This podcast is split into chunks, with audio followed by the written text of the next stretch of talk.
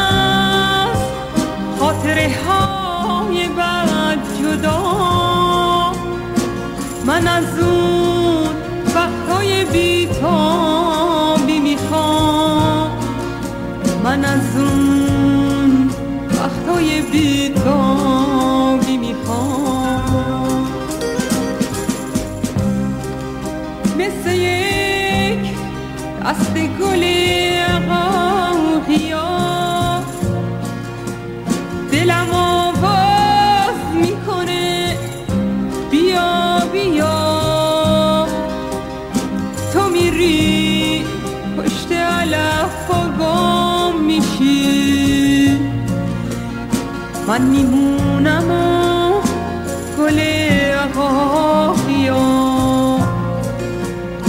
من میمونم و گل عقاقیا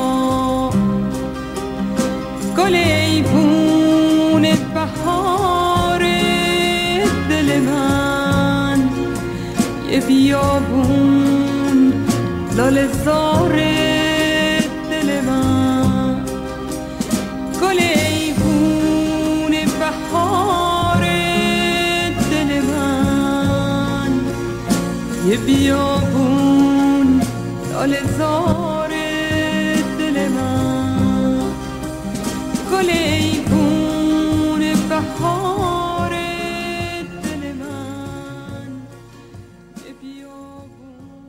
رادیو ایرانی. رادیوی شما. رادیو ایرانی رادیوی شما. روی موج 94 اف ام برابر با 92 ممیز هفت کابل.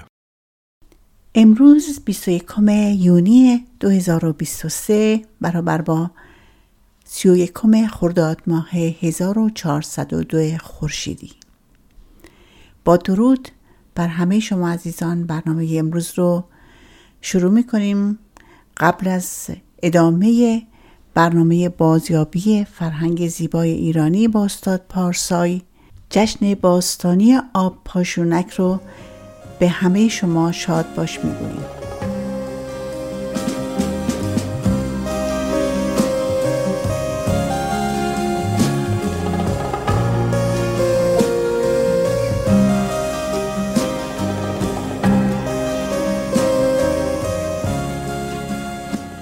جشن آپاشونک مراسمی است که در ایران باستان در روز اول تابستان برگزار می شد زمانی که خورشید از بالاترین جایگاه خود در افق شمال خاوری طلوع و در بالاترین جایگاه خود در افق شمال باختری غروب می کند و بلندترین روز سال و کوتاهترین شب سال را پدید می آورد. اولین طلوع خورشید در ایران در سراوان است. به طوری که طلوع و غروب خورشید در سراوان با طلوع و غروب خورشید در غربی ترین شهر کشورمون یک ساعت و 17 دقیقه اختلاف دارد.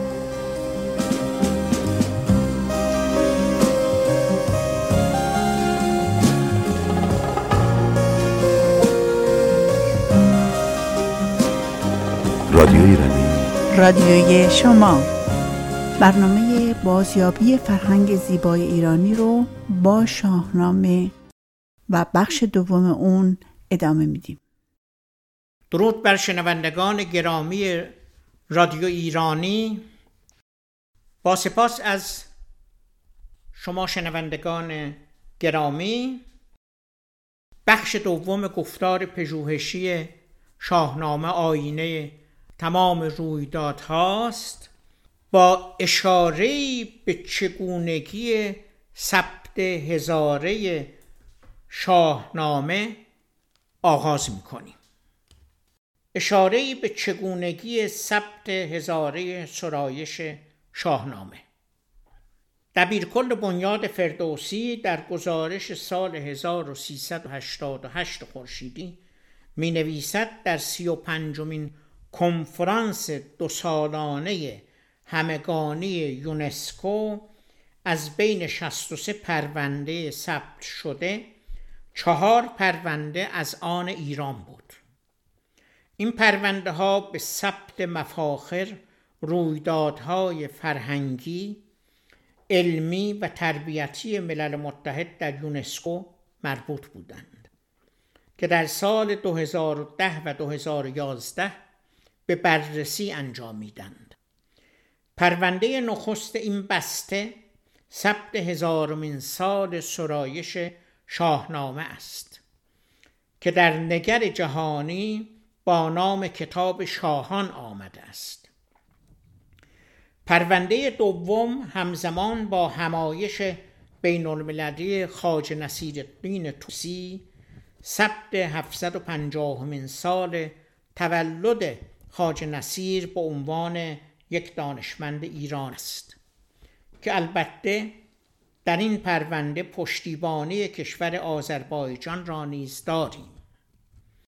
سوم ثبت هفتصدمین سال مرگ قطب الدین شیرازی از دیگر دانشمندان ایرانی با پیشنهاد سازمان میراث فرهنگی و گردشگری است. پرونده دیگر هم هزار و دویست و پنجاهمین زادروز فارسی بیزاوی مشهور به سیبویه لغتشناس ایرانی و تدوین کننده و نویسنده نخستین دستور زبان عربی است. او میافزاید به پیشنهاد یونسکو برنامه ویژه‌ای هم برای شاهنامه در مقر یونسکو در پاریس برگزار خواهد شد. از سوی دیگر چون سالی که پیش روی ماست به عنوان سال جهانی نزدیکی فرهنگ ها یعنی همپذیری فرهنگ ها از سوی یونسکو اعلام شده است می توان در سال 2010 این جشن توامان را برگزار کرد. نسک های دست نویس شاهنامه در موزه های جهان. از برایند پژوهشی که در زمان خدمتم در اداره کل موزه ها در سال 1354 به بار نشاندم کتابی فراهم آمد که گزارشی هرچند فهرستوار از نسک های دستنویس شاهنامه در موزه های جهان را برای نخستین بار در خود جمعآوری کرد.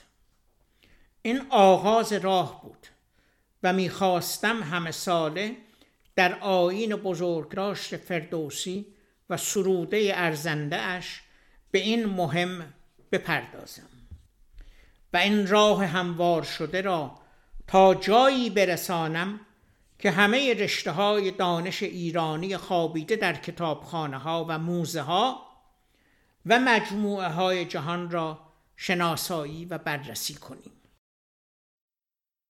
اینک با این نوشتار پس از گذشت سی و پنج سال امیدوارم که باز به نسکه های خوابیده در موزه ها، کتابخانه ها و مجموعه ها نگاهی بیندازیم و به رونماییشان بپردازیم.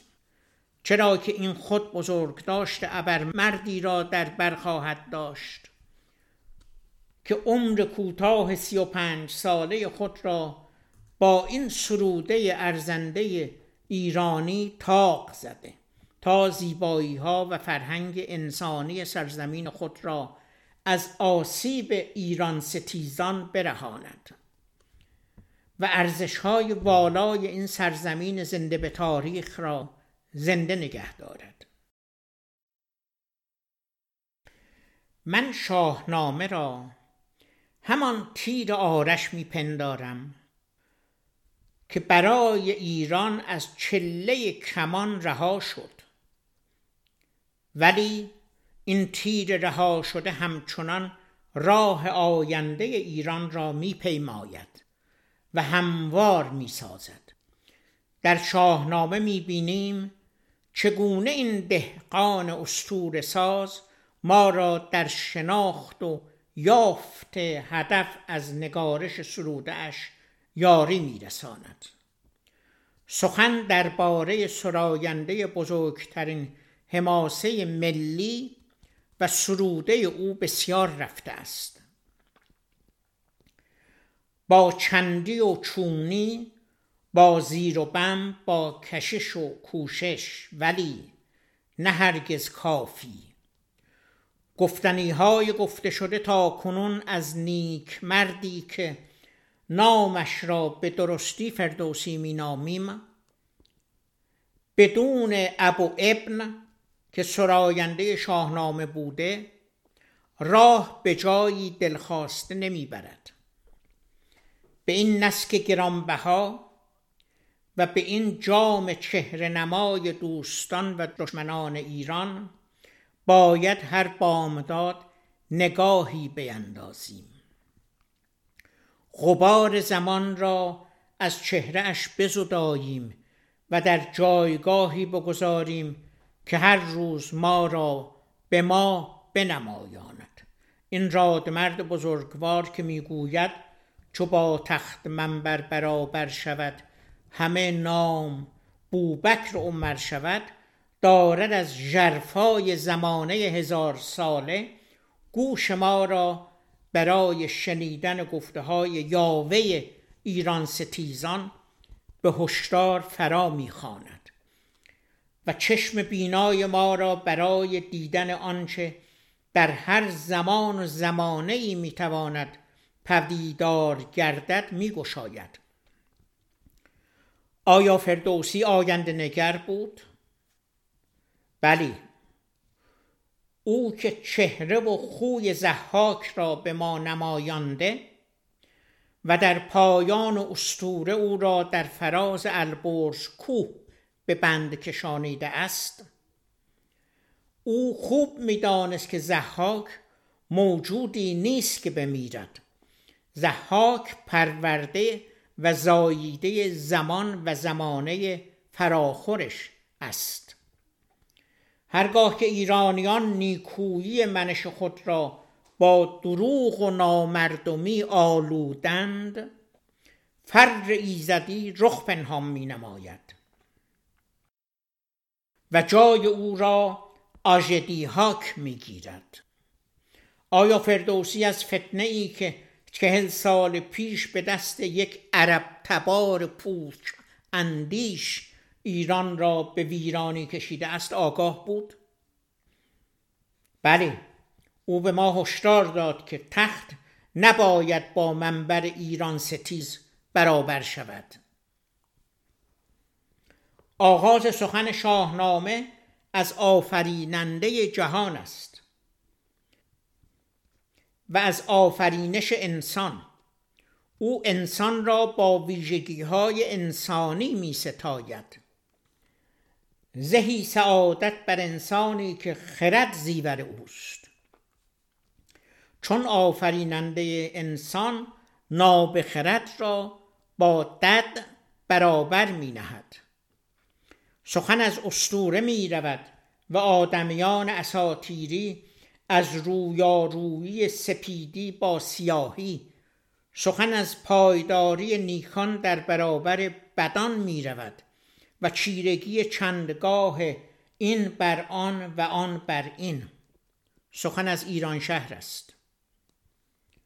ایران شهر را دو نیرو در بر گرفته است. نیروی هورمزد و نیروی اهریمن. نیروی اهریمن نمی‌تواند بر هورمزد چیره شود ولی بر او برتری دارد. اما همواره پایدار نیست. زمانی هم می‌رسد که نیروی اهریمن بر ایران شهر چیره می شود آیا ایرانی که روان به نیروی اهریمن بیگان تبار می سپارد دیگر ایرانی نام ندارد. این است گلواژه فراموش شده شاهنامه. آنان که به شاهنامه خورده می‌گیرند ایران ستیز هستند و دل به خزعبلات انیران سپردند و آب در آسیاب دشمن ایران میریزند. آژدی هاک که در میانه زمان جمشید و فریدون هزار سال در ایران حکومت کرد. آژدی هاک که در شاهنامه زحاک نامیده شده است در استوره انسان شده اجدهای سری از تبار خدایان است.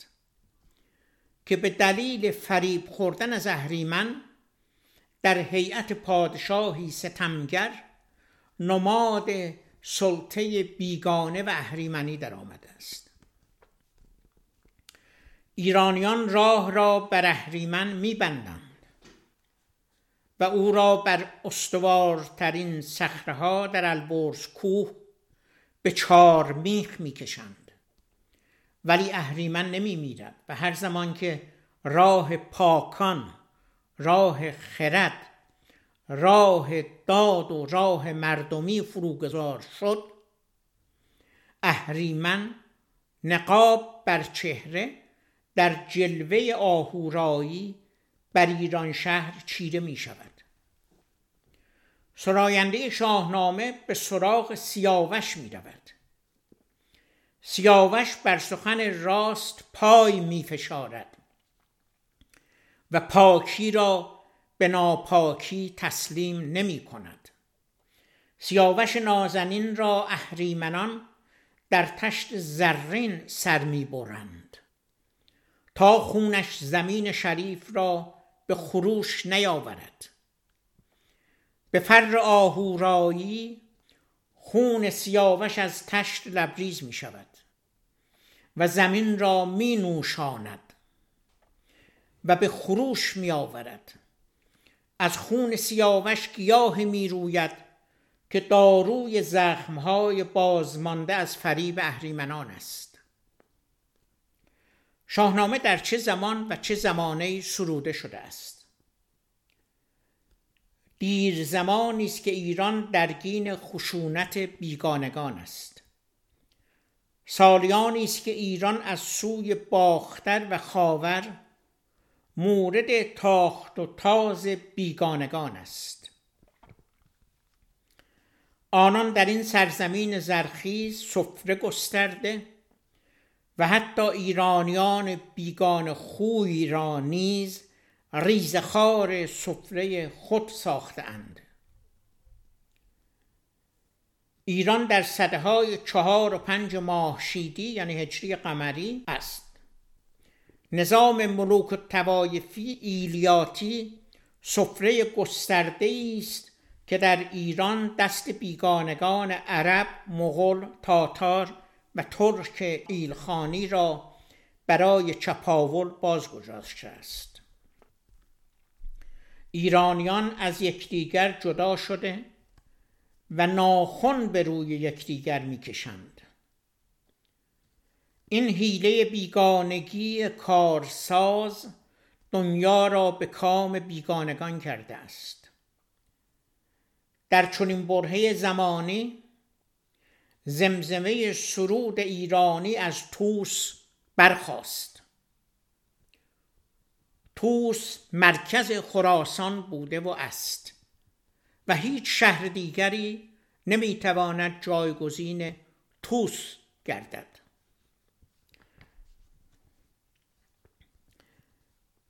جایی که خواستاه خورشید در ایران است. در چنین برهه زمانی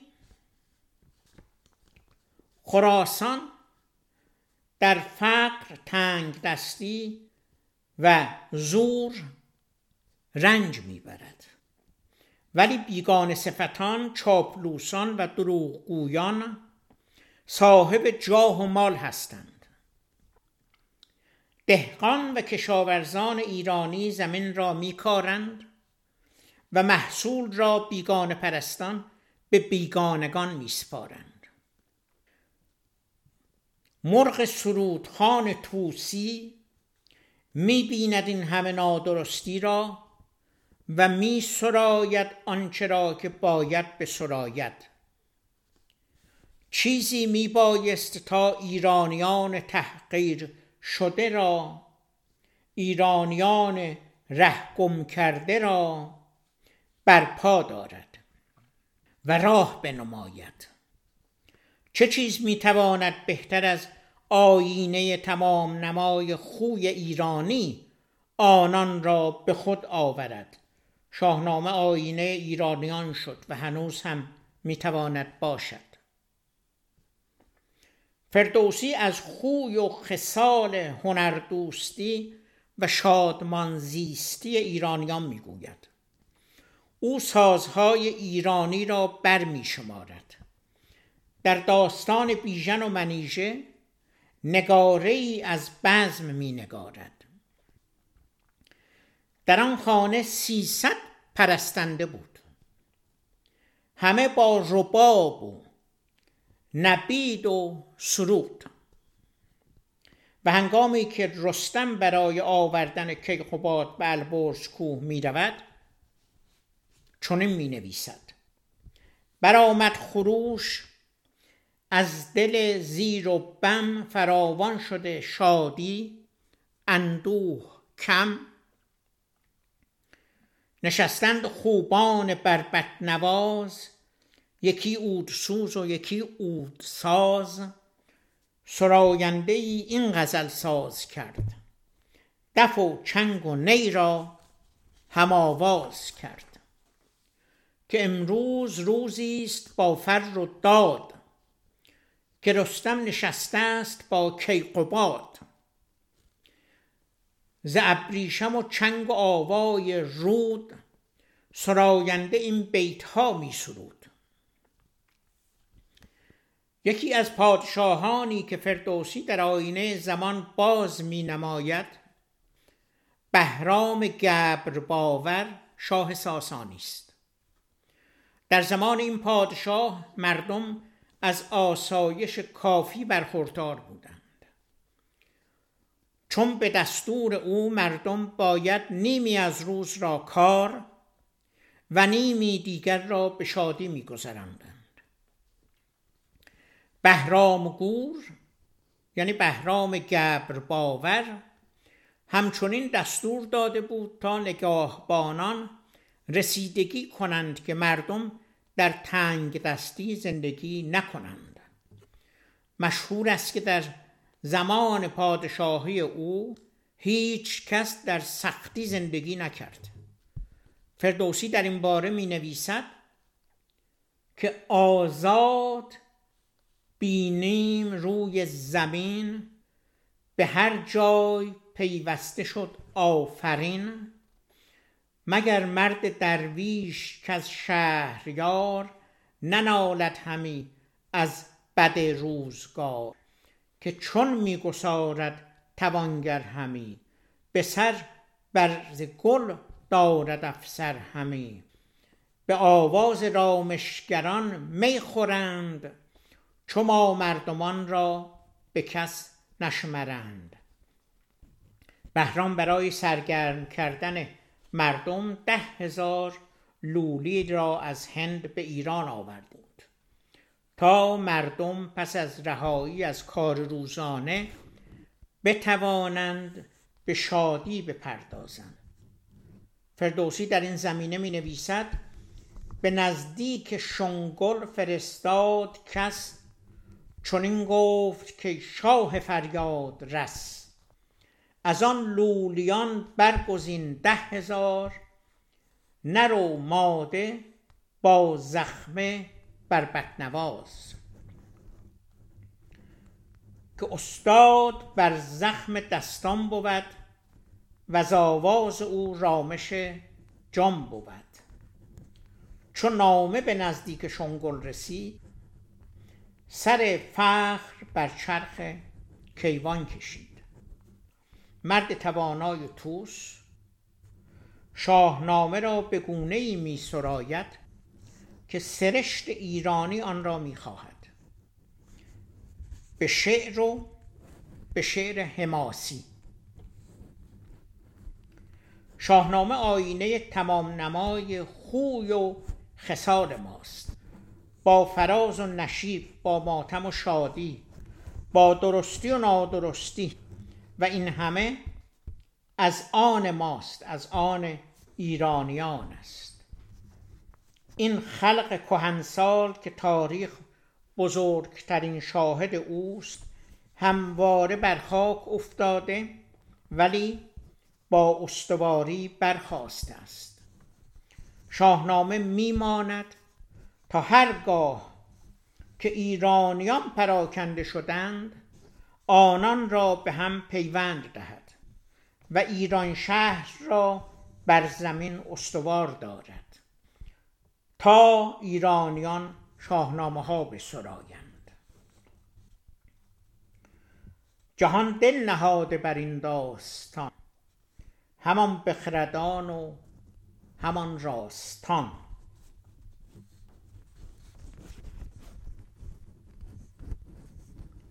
بازنگری گزارش پروژه پژوهشی شاهنامه.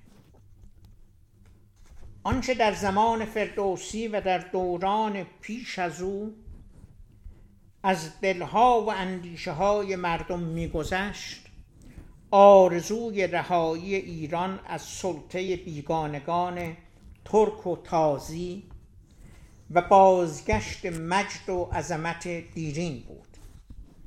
فردوسی در شاهنامه می نویسد الا ای صاحب دانش. خرد ورز در این نامه به فکر ژرف بنگر. یکی از پژوهندگان نسک دست نویس شاهنامه های موجود در هند می نویسد اول زبالای کرسی بر زمین آمد سخن او به بالا برد و بازش بر سر کرسی نشاند. نوشته در شاهنامه خطی در موزه ملی هند زیر شماره 711 فردوسی با انگیزه رهایی ایران از یوغ بیگانگان و نگهداشت زبان فارسی در داستانهای شاهنامه آشکارا می‌گوید ایرانیان را به هم پیوند دهید. و حس یگانگی و همبستگی و خودشناسی و اعتماد به نفس را در آنان زنده کنید. شاهنامه یک منظومه رشکنگیز و بعضی از داستانهای آن با تراژدی های بزرگ جهان ادبیات همسنگ است. فردوسی با رنج بسیار کوشیده است شاهنامه را به زبان پارسی نیالوده بسراید چهارده هزار منیاتور شاهنامه. سومین کنفرانس شاهنامه بخشی از پروژه بزرگ شاهنامه بود.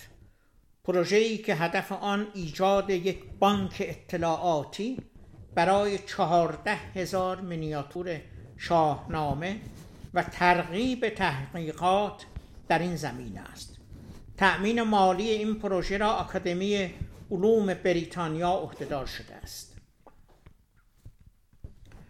دکتر فرهاد مهران متخصص علوم آمار سازمان ملل مستقر در ژنو و از مسئولان پروژه بزرگ شاهنامه می‌گوید که این پروژه در سال 1999 آغاز شده و فعالان آن تا کنون موفق شدند که حدود هشت هزار تصویر شاهنامه را از نقاط مختلف جهان جمعآوری و با مشخصات کامل در بانک اطلاعاتی تصاویر شاهنامه در کامپیوتر قرار دهند. به گفته کاران پروژه شاهنامه منیاتورهای نسک دست نویس شاهنامه علاوه بر ایران در موزه ها و دانشگاه های سراسر جهان نگهداری می شوند. این نگاره ها را می توان از جمله در لندن، پاریس، نیویورک، برلین، ژنو، استانبول، لاهور، اشخاباد، رامپور هند، سن پترزبورگ و حتی کویت پیدا کرد. دکتر فیروزه عبدالله اهل سن پترزبورگ که از دانشگاه کمبریج در پروژه شاهنامه شرکت دارد درباره نگاره های موجود در سن پترزبورگ می‌گوید در مجموع حدود یک هزار مینیاتور از شاهنامه در این شهر موجود است. وی می‌گوید سن پترزبورگ زمانی پایتخت یک امپراتوری بزرگ بوده و بیشتر نسکهای دستنویس شاهنامه که در روسیه موجود است در سن پترزبورگ گردآوری شدند که بیشتر این نسخه ها یعنی نسخه ها از نسخه های بسیار کهن هستند. شاهنامه های شاه تحماسبی در موزه رضا عباسی. 118 صفحه از اوراق شاهنامه شاه تحماسبی برای نخستین بار به مناسبت 28 اردیبهشت ماه یعنی روز موزه در موزه رضا عباسی تهران به نمایش گذاشته شدند. پیش از این یک بار در سال 1373 نیز 16 صفحه از این شاهنامه که سرگذشت پر آب و چشمی دارند در موزه هنرهای معاصر به نمایش گذاشته شده بودند. ولی این برای نخستین بار است که همه صفحات شاهنامه شاه تحماسبی موجود در ایران در کشوری به نمایش گذاشته می شوند که در آن پدید آمدند. شاهنامه شاه تحماسبی در آغاز سده هفتم ماهشیدی به دستور شاه اسماعیل صفوی به وسیله گروهی از برجسته ترین هنرمندان زمانه که بنابر شیوه آن زمان در کتابخانه دربار پادشاهی در تبریز گرد آمده بودند در زمانی نزدیک به 20 سال پدید آمد. زمانی که کار نوشتن و نقاشی های این نسخه بیبدیل به پایان رسید شاه اسماعیل دیگر زنده نبود و پسر او شاه تحماس بر تخت سلطنت نشسته بود. از این رو این نسک ارزشمند به شاهنامه شاه تحماسبی خوانده و نامدار شد. در نیمه دوم سده دهم این شاهنامه به عنوان هدیه نفیس از سوی دربار صفوی به دربار عثمانی فرستاده شد و بعدها از قسطنطنیه یعنی کنستانتینوپل نیز بیرون رفت و به مجموعه بارون ادموند دورت چیلد داده شد. در سال 1959 میلادی یک امریکایی ثروتمند به نام آرتور هوتن این شاهنامه را خرید و به امریکا انتقال داد. هوتن این شاهنامه را تکه پاره کرد. به این معنا که ورقهای آن را از هم جدا کرد و هفتاد و هشت صفحه آن را به موزه متروپولیتن نیویورک بخشید. چهل و یک نقاشی آن را در گالری اگنیو و بیست و یک نقاشی آن را در حراج کریستینرز فروخت.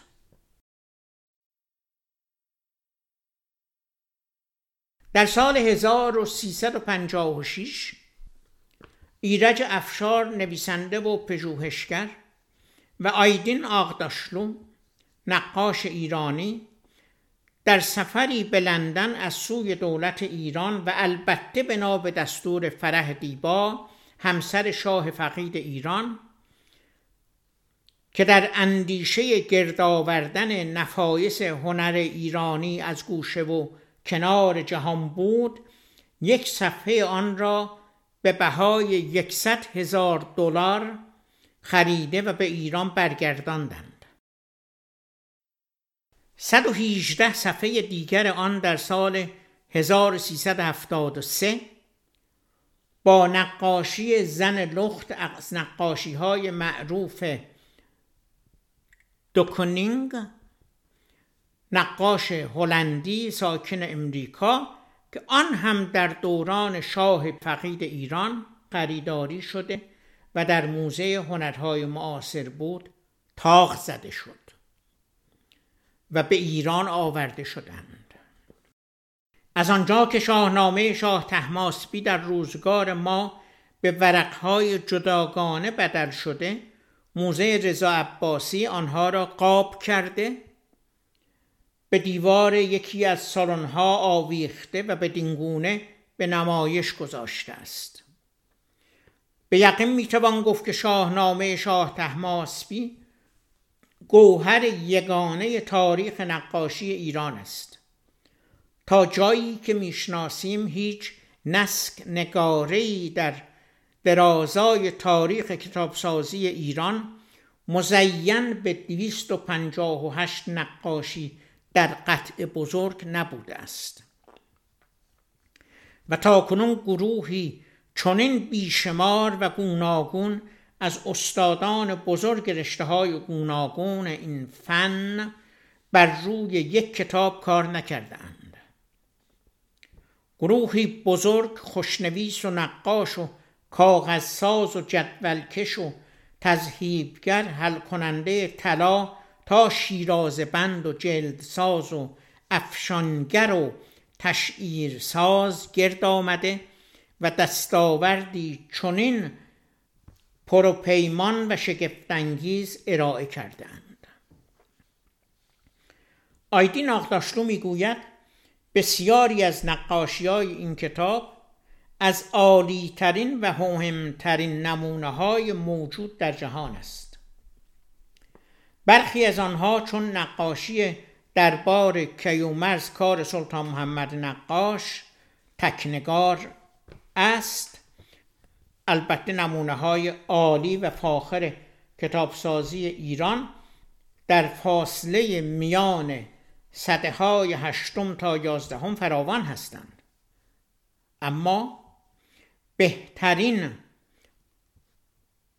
و زیباترین آنها هم در برابری با شاهنامه شاه تحماسبی کمکار و مختصر به نظر می آیند. نمونه هایی چون شاهنامه دموت سده هشتم ماهشیدی همای و همایون خاجوی کرمانی سده نهم شاهنامه بایسونگوری سده نهم بوستان سعدی با نقاشی های کمال الدین بهزاد آخر سده نهم و خمسه نظامی نگهداری شده در موزه بریتانیا سده دهم. و دهها کتاب دیگر آن دسته از اوراق شاهنامه شاه تحماسبی که در ایران نیستند در حراجی های لندن به بهای باور نکردنی به فروش ریدند. از جمله یکی از صفحات این نسک در سال 1997 به 600 هزار پوند فروش رفت. فردوسی در سال 329 ماهشیدی در روستای باج از روستاهای شهر توس خراسان زاده شد. در سال 370 ماهشیدی سرودن شاهنامه را بر پایه کتابی به نام خطای نامک آغاز کرد. در زمان یزدگرد پادشاه ساسانی افسانه ها و داستان های تاریخی ایران باستان گردآوری و کتابی به نصر فراهم آمد که آن را خطای نامک نامیدند. در دوران حکومت یعقوب لیس این کتاب به فارسی دری برگردانده شد. امیران سلسله سامانیان می‌خواستند که این کتاب به شعر فارسی تنظیم شود. امیر سامانی این کتاب را نخست به دقیقی شاعر آن دوران واگذار کرد. دقیقی یک هزار بیت از آن را به شعر برگرداند. ولی به مرگ زود رست درگذشت. فردوسی پس از دریافت خبر درگذشت دقیقی این کار سترگ را بر عهده گرفت. فردوسی در این باره می نویسد یکی نامه بود از گه باستان فراوان به دو اندرون داستان. پراکنده در دست هر موبدی از او بهره برده هر بخردی. یکی پهلوان بود دهقان نژاد دلیر و بزرگ و خردمند و راد پژوهنده روزگار نخست گذشته سخنها همه باز شست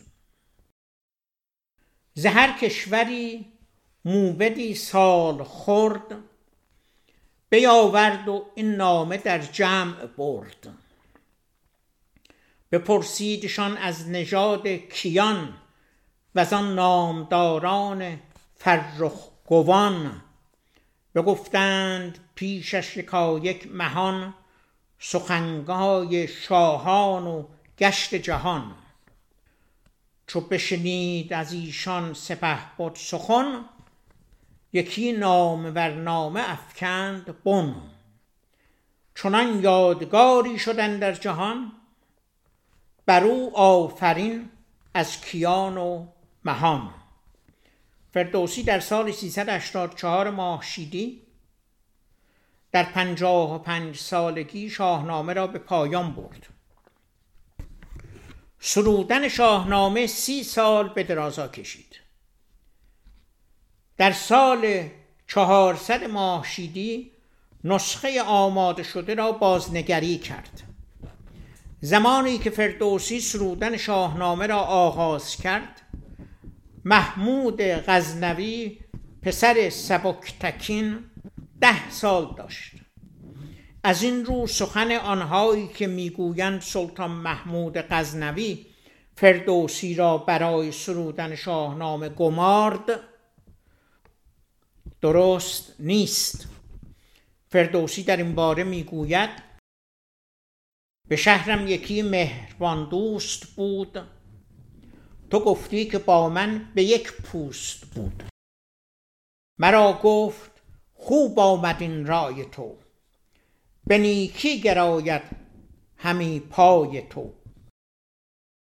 نوشته من نامه پهلوی به پیش تو آرم مگر بغنوی گشاد زبان و جوانیت هست سخن گفتن پهلوانیت هست. شو این نامه خسروی بازگوی بدین جوی نزد مهان آبروی. نخستین امیری که پس از دو سطح سکوت دست رد بر کاربرد زبان عربی در ایران زد یعقوب لیس بود. یعقوب لیس پسر رویگر از سرزمین سیستان پرچم ناپذیرایی حکومت اعراب و ستیز با خود خلیفه های بغداد را برافراشت. او پس از آزاد سازی ایالت های سیستان، کرمان و فارس نام خلیفه را از خطبه برانداخت روزی که با همراهانش در بارگاه نشسته بود شاعری برای این پیروزی یعقوب شعری به زبان عربی که تا آن زمان رسم بود خواند. یعقوب به او گفت چیزی که من در نیابم چرا باید گفت؟ از این پس فارسی گویی فارسی نویسی در ایران دوباره راه خود را باز کرد.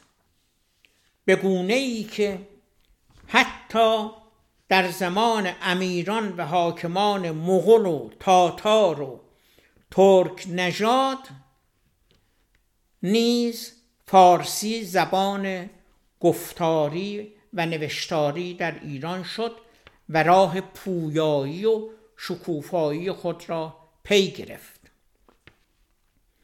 در زمان سامانیان انجمنی از فرهیختگان به وجود آمد که نام مهستان بر آن نهادند.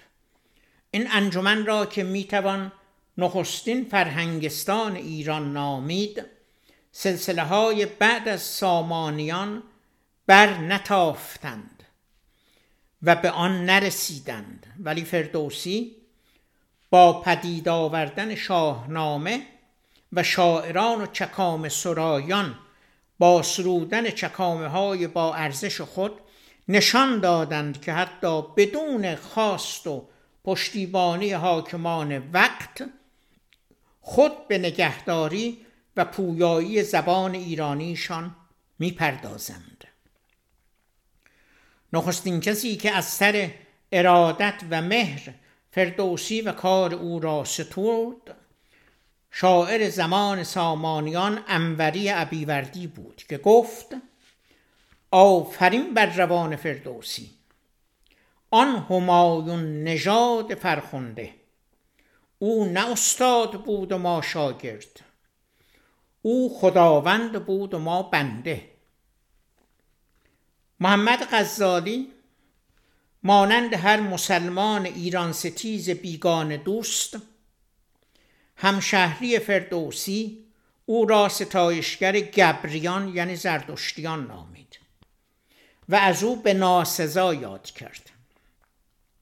اما برادرش احمد غزالی که دارای نگرش باوری متفاوتی بود فردوسی را ستایش کرد. او روزی بالای منبر گفت آنچه من در چهل سال گفتم فردوسی در بیتی گفته است. غزنویان که پس از فروپاشی حکومت سامانیان در بخشی از ایران حاکم بودند با هر آنچه از گذشتگان بازمانده بود سر ستیز داشتند. آنان به تاریخ گذشته ایران دلبستگی نداشتند. و شاعران و چاپلوسان دربار غزنوی برای خوشایند سلطان محمود از گذشتگان سخنی نمی گفتند و تنها محمود و کارهای او را میستودند. برای زمانه ایران ستیز بود که فردوسی شاهنامه را برای ایرانیان و جهانیان آینه گذشته نما کرد. ما با این گفتار به یک بخش از پژوهش شاهنامه پایان می دهیم ولی پژوهش شاهنامه پایان ناپذیر است. من یک دانش آموخته این آموزشگاه بزرگ و بخردانه ایرانی هستم. پژوهندگان بسیاری در همین زمان که زمانه باز ایران ستیزی شده است به پژوهش درباره شاهنامه به نگارش نسخه های شاهنامه به چاپ نسخه های با ارزش شاهنامه در چندین زبان بین المللی سرگرم هستند و روز به روز شاهنامه جای خود را در فرهنگ ایرانی باز می کند پاینده باد ایران پاینده باد کوشش های ایرانی.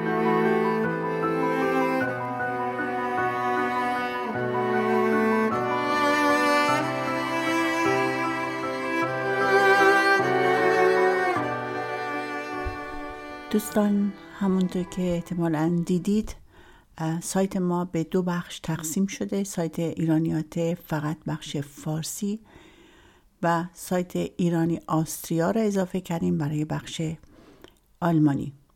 در ادامه همین کار برنامه های رادیویی رو به ایرانیات و ایرانی آستریا انتقال میدیم به دلیل اینکه همه در زیر یه دومین بخش آلمانی ایرانی آستریا و بخش فارسی زیر پوشش ایرانیاته. چند تا از برنامه رادیویی به اونجا آورده شدن و ما در آینده بقیه برنامه ها هم به همینجا منتقل می‌کنیم که همه کارهای ما زیر پوشش یک دومین باشن یک دومین برای فارسی البته و یک دومین برای آلمانی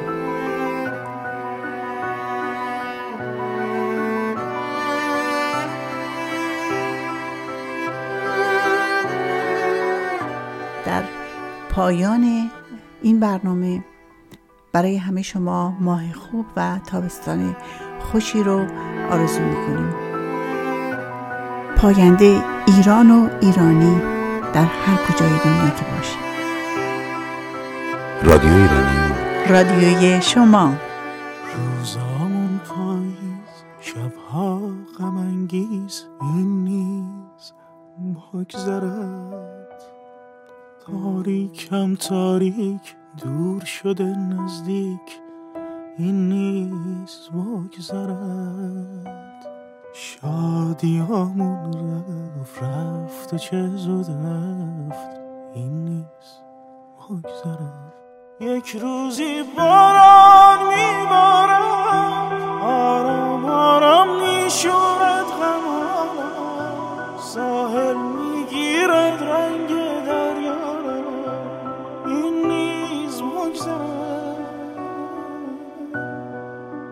روزی